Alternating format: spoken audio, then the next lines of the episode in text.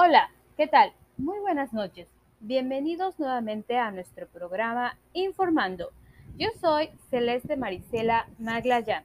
Soy alumna de la Universidad IEXPRO. Me encuentro cursando la maestría en educación en el módulo de Seminario de Análisis Sociopolítico y Económico de la Educación en México, impartida por el maestro Héctor David Robles.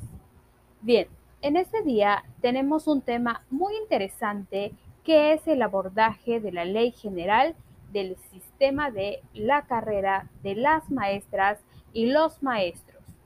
Les hablaré de una forma general, puesto que este tema es un tema muy profundo.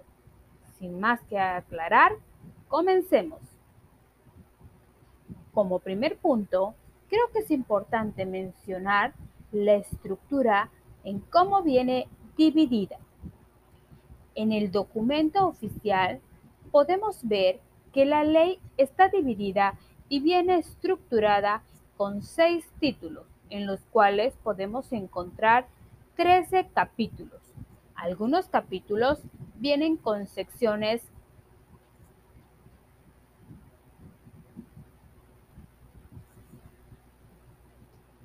En el total de títulos podemos encontrar 107 artículos y de manera paralela se articulan los artículos transitorios que en este caso vendrían siendo 13, que son los que dan la legalidad a la presente ley. De igual manera, en la presente ley podemos encontrar lo más importante, los objetivos. Esto lo podemos ver a partir del artículo 1. En este caso, vendrían siendo tres objetivos. El primero, establecer las disposiciones del sistema para la carrera de, de, las maestras y los maestros en sus funciones docentes, técnico-docente, de asesorías técnicas pedagógicas, directiva o de supervisión con pleno respeto a sus derechos. La segunda sería la norma, normar los procesos de selección para la admisión, promoción y reconocimiento del personal que ejerce la función docente directiva o de supervisión. Y por último, sería revalorizar a las maestras y los maestros como profesionales de la educación con pleno respeto a sus derechos. Esta, a su vez, también persigue algunos fines o metas. El primero sería priorizar su labor para el logro de metas y objetivos centrados en el aprendizaje de los educandos. El segundo, fortalecer su desarrollo y superación profesional mediante la formación, capacitación y actualización. Y la tercera sería comentar el respeto a la labor docente y a su persona. Por otra parte, las autoridades educativas de los educandos, madres y padres de familia o tutores y sociedad en general, así como fortalecer su liderazgo en la comunidad. La cuarta, reconocer su experiencia, así como su vinculación y compromiso con la comunidad y el entorno donde labora, para proponer soluciones de acuerdo a su contexto educativo.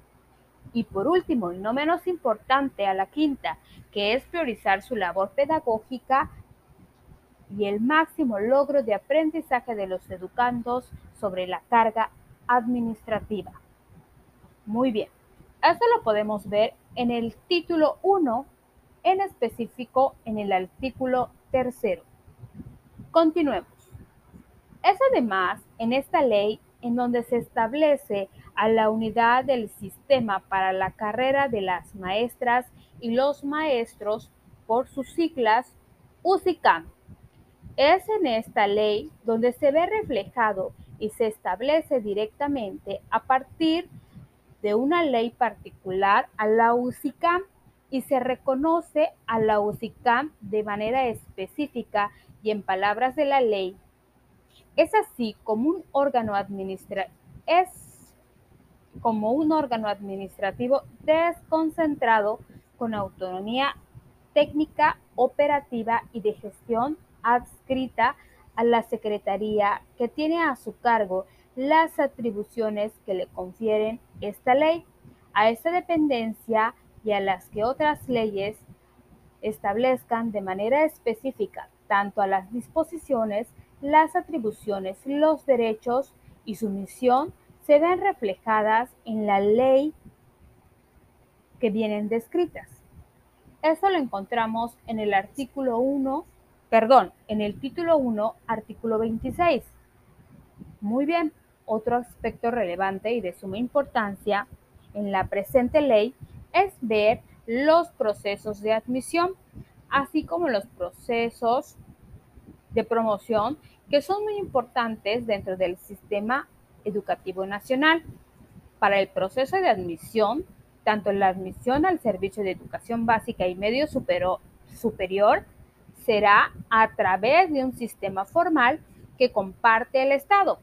La admisión se realizará mediante procesos anuales de selección a los que incurran los aspirantes en igualdad de condiciones, las cuales serán públicos, transparentes, equitativos, imparciales. Estos procesos aparecerán los conocimientos, aptitudes y experiencias necesarios para el aprendizaje y el desarrollo integral de los educandos y asegurar la concentración del personal que cumpla con el perfil. De este primer párrafo ya se establece ciertas características en las cuales está condicionando todo proceso de admisión, por mencionar algunos, que será anual. Los principios que le rigen serán públicos, transparentes, equitativos e imparciales y sobre todo que cumplan con el perfil para lograr una educación de calidad. Eso lo podemos ver a partir del título 4 en el artículo 31. Ahí empiezan las, las disposiciones y la descripción de cada una de las orientaciones y atribuciones en las que se confiere el proceso de admisión. Y hablando de admisión, de manera paralela tenemos los procesos de promoción. Los procesos de promoción establecen procesos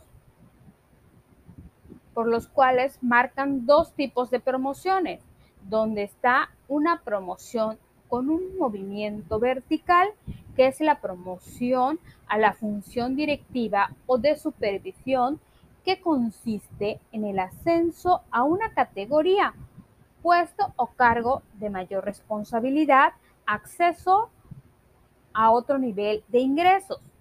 En este caso, el primer tipo de promoción se caracteriza principalmente por el cambio de función, por ejemplo, el cambio de un docente a, director técnico o de director técnico a supervisor y así sucesivamente. Por el otro lado, tenemos el cambio de función a la promoción en el servicio en un movimiento horizontal que da suceso a un nivel de incentivo sin que implique un cambio de funciones. Esto, ¿a qué se refiere? A que si tú eres un docente y acreditas una promoción de tipo horizontal, no se modifica su función, sino que se modifica el salario aumentando dependiendo el tipo de promoción que tú adquieras. Un claro ejemplo es la acreditación de la carrera magisterial. Esto lo podemos encontrar en el artículo 4, perdón, en el título 4, artículo 41. Pues bien, compañeros, esto ha sido todo por el día de hoy. Espero les haya agradado. Hasta la próxima. Saludos.